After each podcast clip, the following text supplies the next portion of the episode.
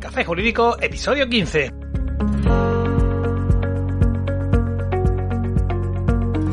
Muy buenas, mi nombre es Juanma Delgado y esto es Café Jurídico, un espacio de divulgación jurídica donde, en el tiempo que dura un café, abordaremos novedades legislativas, interpretaciones de doctrina y jurisprudencia sobre distintas temáticas, aprenderemos a manejar herramientas para la eficacia y la productividad profesional y, en definitiva, nos acercaremos de una forma amena y distendida al sector jurídico. ¡Comenzamos!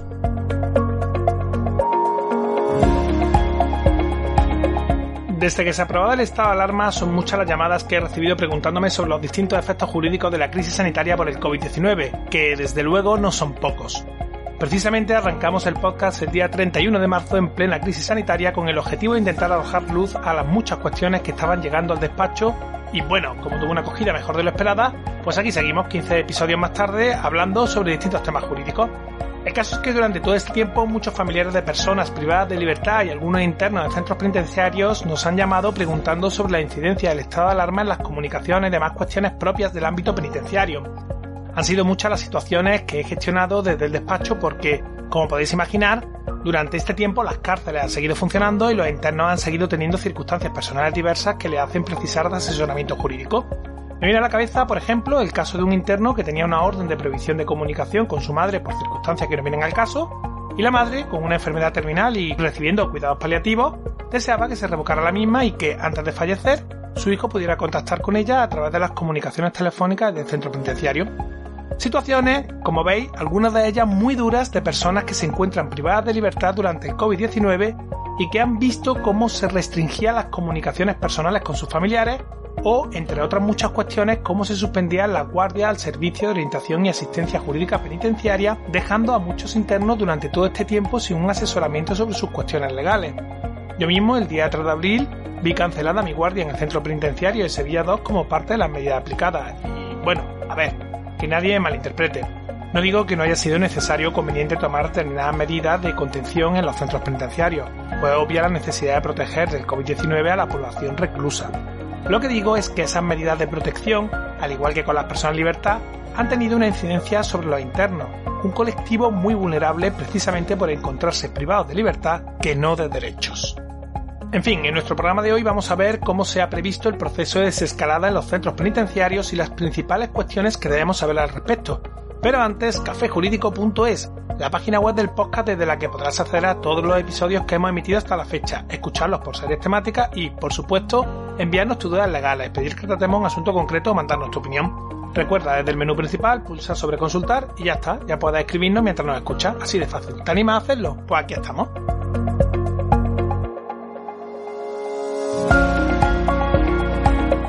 Decía, tras la aprobación del estado de alarma, el 15 de marzo se dictó la orden del Ministerio de Interior 227-2020 sobre las medidas que se adoptan en el ámbito de instituciones penitenciarias al amparo del Real Decreto 463-2020. No sin polémica respecto a la conveniencia o no de la desescalada, en España se ha iniciado un proceso de reducción gradual de las medidas extraordinarias de restricción de la movilidad y de contacto social establecidas mediante el Real Decreto 463-2020 con el objetivo de conseguir la recuperación paulatina de la vida cotidiana, intentando preservar en todo momento la salud pública y minimizar el riesgo que representa la epidemia para la salud de la población, así como evitar que las capacidades del Sistema Nacional de Salud se puedan desbordar. Se hace por tanto necesario acomodar el ámbito penitenciario a esta nueva situación y para ello, en el Boletín Oficial del Estado del miércoles 13 de mayo del 2020 se dispuso en un único artículo que se reanudarán en los centros penitenciarios del Estado de forma paulatina y gradual, manteniendo como referencia la protección de la salud pública las siguientes actividades las comunicaciones ordinarias de los internos, las salidas de permiso y las salidas programadas de acuerdo con las indicaciones de la autoridad sanitaria,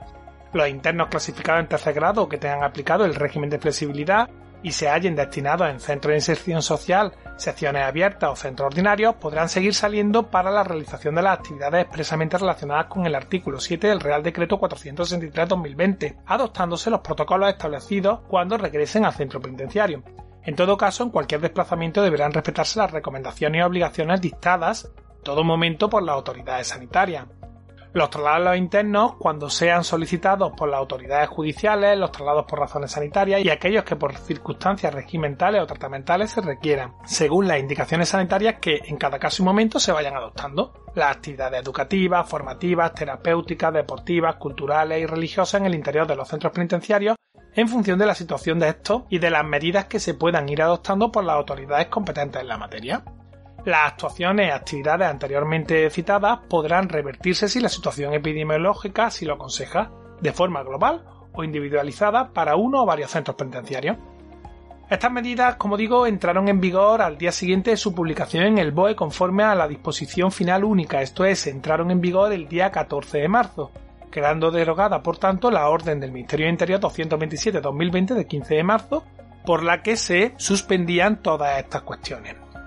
Ese mismo día 13 de mayo, tras la publicación en el Boletín Oficial del Estado, la Secretaría General de Instituciones Penitenciarias publicó una instrucción con las medidas de desescalada, efectuando el levantamiento de las medidas restrictivas adoptadas conforme a las órdenes que se vayan dictando para la transición entre las distintas fases de desescalada e incorporando las precauciones y medidas de prevención necesarias para minimizar los riesgos y retomar de forma gradual y progresiva el desarrollo normal de la actividad en los centros penitenciarios.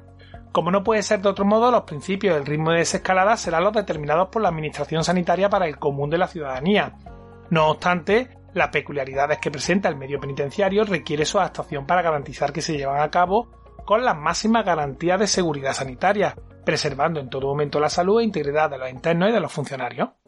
En este contexto se establecen previsiones específicas para todos aquellos centros penitenciarios que se encuentren ubicados en ámbitos geográficos en fase 1 o 2, que deberán tener en cuenta, además de las medidas reguladas para esa fase, especialmente en lo relativo a la movilidad de personas, aquellas reguladas específicamente en la cita de instrucción. Vamos a ver ahora, conforme a dicha instrucción, lo que sucede en cada caso.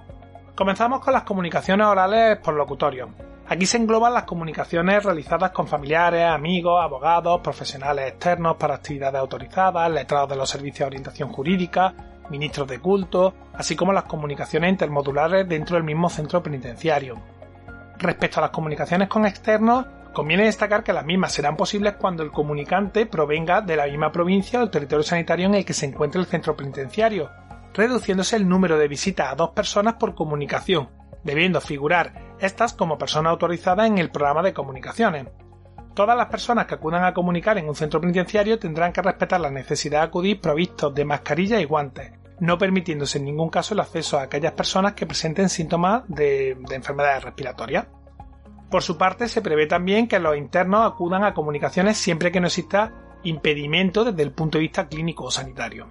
Eh, estas medidas son en definitiva medidas lógicas para evitar que se produzcan contagios dentro de lo que sería el propio centro penitenciario. Para favorecer el distanciamiento social se reduce al 50% el uso de los locutorios que sin embargo se podrán utilizar durante 6 días a la semana en horario de mañana y de tarde y de igual forma se procederá a la desinfección de los mismos después de cada comunicación y a la desinfección general del Departamento de Comunicaciones una vez a la semana, una desinfección que se llevará a cabo de una forma un poco más profunda. Como decía antes, el regreso de las comunicaciones ordinarias de momento se aplicarán solo a los centros penitenciarios que se encuentren en zonas en fase 1 o 2 de la desescalada. En cualquier caso, el restablecimiento de estas comunicaciones no opta para el mantenimiento de las videollamadas y las llamadas telefónicas que actualmente han sido autorizadas. ¿Vale? Pasamos ahora al traslado de los internos, que de no existir inconveniente médico se autorizará siempre que sea requerido por las autoridades judiciales y cuando obedezcan a circunstancias excepcionales u otras razones consideradas de fuerza mayor. También quedan autorizados aquellos traslados que sean demandados por el servicio médico del centro para la salida sanitaria urgente o programadas para enfermos crónicos, así como para nuevas consultas que, de seguir retrasándose, podrían poner en riesgo la salud del interno. En todos los traslados deberá tenerse en cuenta unas medidas determinadas, entre las que caben destacar que los internos que vayan a ser trasladados deben portar mascarilla quirúrgica en todo momento. Tampoco se efectuarán traslados de internos en un mismo vehículo para salidas judiciales y sanitarias, y en las provincias donde existan varios centros penitenciarios se evitará también que coincidan en el mismo transporte internos de distintos centros. De igual forma, en los centros de tránsito o destino se evitará la ubicación de internos de distintos centros penitenciarios en la misma celda. Por otro lado, al regreso de un traslado, el interno permanecerá en cuarentena durante 14 días o el tiempo que determine el personal sanitario en una celda del departamento que se destine al efecto. Finalmente, en cuanto a los medios de transporte y su capacidad, ubicación, asientos y demás cuestiones, las fuerzas y cuerpos de seguridad del Estado habrán de cumplir lo dispuesto en la Orden TMA 384-2020. En lo relativo a los permisos de salida, que es una de las cuestiones que más consultas produce y ha hecho llegar al despacho en estos últimos días, indicar que entre las medidas previstas están la reanudación de los permisos ordinarios, los extraordinarios y las salidas programadas de acuerdo con las indicaciones de la autoridad sanitaria. A este respecto se revisarán los permisos ordinarios que consten autorizado y pendiente disfrute, a efectos de proceder a autorizar a aquellos que vayan a ser disfrutados en el ámbito geográfico en el que esté permitida la movilidad, en función de la fase en la que se encuentre el territorio en el que se encuentra ubicado el centro penitenciario. Para el disfrute de los permisos y como criterio general y elemento básico de protección se facilitará mascarilla a los internos que vayan a disfrutar de los mismos y se recabará consentimiento expreso por parte del interno interesado para permanecer en cuarentena durante los 14 días siguientes al regreso al centro penitenciario, o en su caso para el tiempo que determine igualmente el personal sanitario. Por último, se retomarán gradualmente también aquellas actividades educativas, formativas, terapéuticas, culturales, en fin, todas aquellas actividades que han sido suspendidas durante esta crisis sanitaria, recuperando también la Junta de Tratamiento su cadencia y su funcionamiento habitual.